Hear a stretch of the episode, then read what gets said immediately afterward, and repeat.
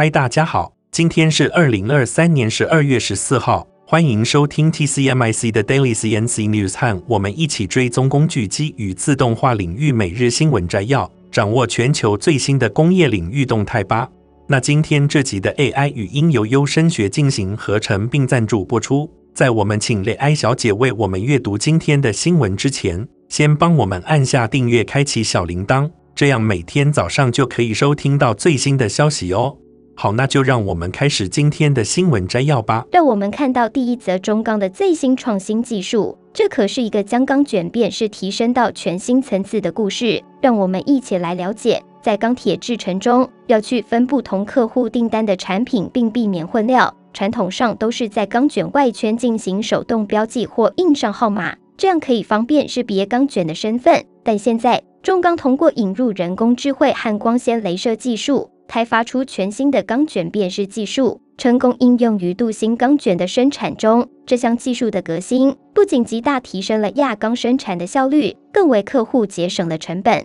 以镀锌钢卷为例，每颗钢卷客户的钢材得料率接近百分之一百，这不仅降低了材料损失，还有效减少了一千三百三十六吨 CO2 一年的碳足迹，这可谓是一举两得。为钢厂和客户实现了双赢。在这项创新技术中，中钢克服了三大困难。首先，钢卷号码需要精准定位在小面积且非固定位置的绑带上；其次，镭射刻印要能适用于不同绑带材质；最后，刻印的速度要快，以免影响生产流程。中钢通过与专业镭射及系统厂商的密切合作，引进了先进的光线镭射刻印设备及机械手臂。再结合拥有 AI 影像视觉辨识及镭射测距功能的智慧定位系统，成功地克服了这三大难题。这项技术的推出，不仅提高了亚钢三厂生产高品质钢品的效率，同时避免了钢卷混料的风险。不仅如此，它还节省了人工书写或墨水喷印的成本，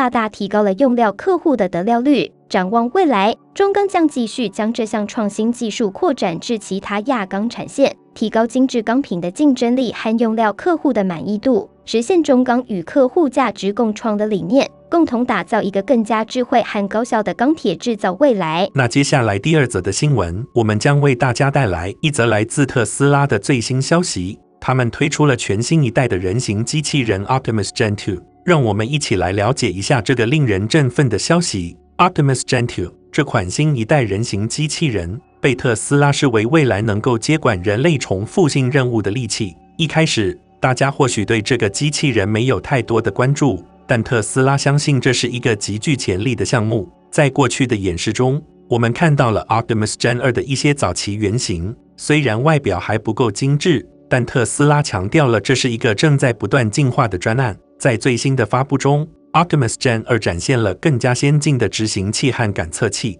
让我们一起来看看有哪些令人振奋的改进。首先，新的 Gen 2版本使用了所有特斯拉自家设计的执行器和感测器，使机器人更加灵活且功能更为强大。据特斯拉表示，这款机器人现在的步行速度提高了百分之三十，显著改善了实用性，而且 Gen 2还减轻了十公斤的重量，同时改善了平衡性。这使得这款机器人在实际应用中更为稳定，同时更容易操作。在机器人制造中，手部的制造一直是一个极具挑战性的任务。Gen 2引入了全新的手部设计，看起来更加坚固和精确。这是一个重要的升级，使得机器人能够更好地应对复杂的任务。根据特斯拉的计划，他们计划在自家制造业务中投入这款机器人的应用。一旦 Gen 2在实际应用中展现出色，特斯拉将开始向外销售这款机器人。特斯拉 CEO Elon Musk 更是对 Optimus Gen 2充满信心。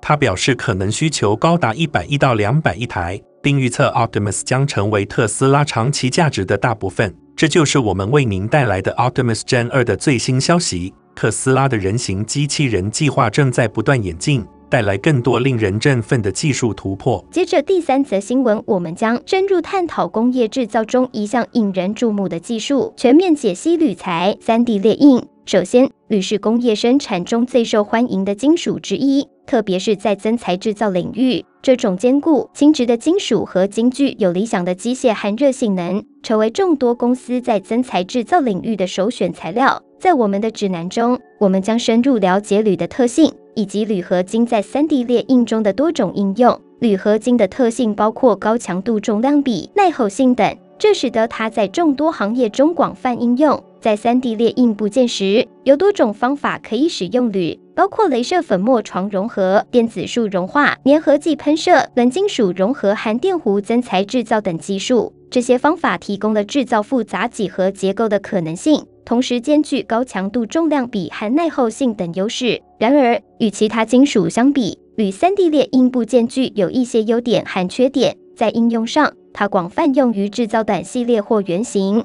汽车业和航空航太业也积极采用铝 3D 列印技术。例如，保时捷和梅赛德斯宾士分别在汽车引擎和部件中应用了铝 3D 列印技术。最后，让我们来看看铝 3D 列印市场上的制造商，有许多公司致力于开发铝粉，同时一些 3D 印表机制造商也开发了自己的铝粉材料。紧接着是第四则新闻，我们将带来一则关于劳动市场的报道，关注的焦点就在于制造业的动态。国势普查处副处长陈慧欣指出，制造业的加班工时正在升温，显示了这个领域或许正在迎来曙光。首先，制造业受雇人数虽然仍然呈现减少的趋势，但陈慧欣副处长提到了一个令人振奋的现象：制造业加班工时年变动已经连续四个月转正，而且在十月份更是升至一点六小时。在这其中，我们特别注意到半导体领域的电子零组件业以及电脑电子产品及光学制品业。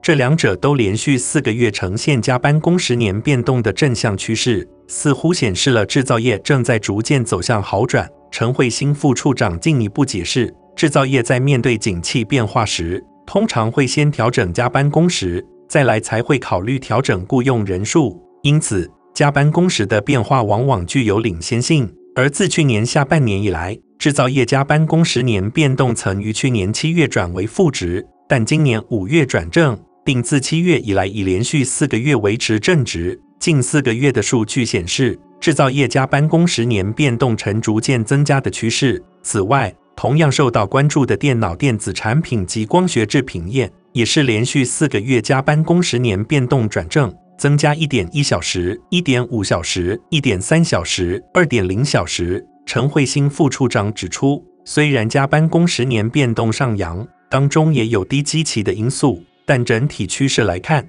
制造业似乎正在逐渐迎来曙光。然而，他也强调，制造业加班工时的改善虽然是一项积极的信号，但要纵观劳动市场的真正转好，还需要同时观察受雇人数以及加班工时的双重好转，这两者齐头并进，方能确实判断劳动市场的改善。那最后一则新闻，让我们为大家带来一则关于自行车产业的报道。自行车产业近来面临诸多挑战，而在这波库存调整潮中，零组件厂俨然成为复苏的先驱。根据巨大执行长刘永昌的表示，自行车龙头厂今年十一月的营收呈现年减趋势，但他也指出，自行车产业库存预计要到明年六月才会告一段落，届时景气将逐步明朗。然而，中低阶产品库存高企，影响了供应链毛利率，再加上新车市场需求不振。导致上游零组件厂产能利用率下滑。整体而言，对自行车产业而言，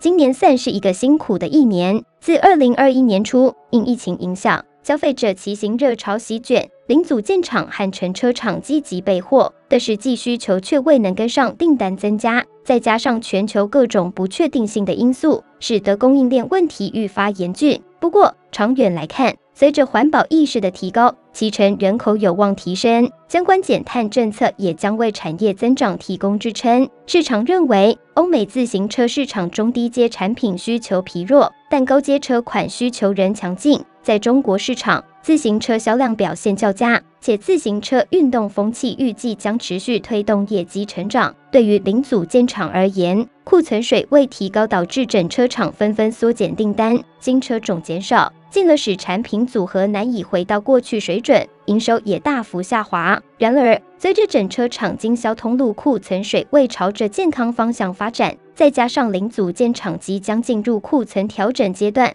预计明年上半年能够看到新车订单回温。总体而言，自行车相关供应链台厂包括巨大、美利达、贵盟等，虽然今年受阻，但随着库存水位降低，预计在营收基期低的情况下，明年有望恢复成长轨道。以上就是有关自行车产业的最新动态。感谢各位收听 TCMIC 工业自动化广播，我们下次节目再见。以上就是今天早上的 TCMIC Daily CNC News。工业自动化正在不断的发展，还敬请关注我们的节目，我们将持续为您带来最新的科技动态，还有行业资讯。如果你喜欢今天的节目，请给我们一个五星好评或按赞，并在留言中告诉我们。你还想了解哪些其他有趣的新闻呢？祝您有个美好的一天，我们下次再见。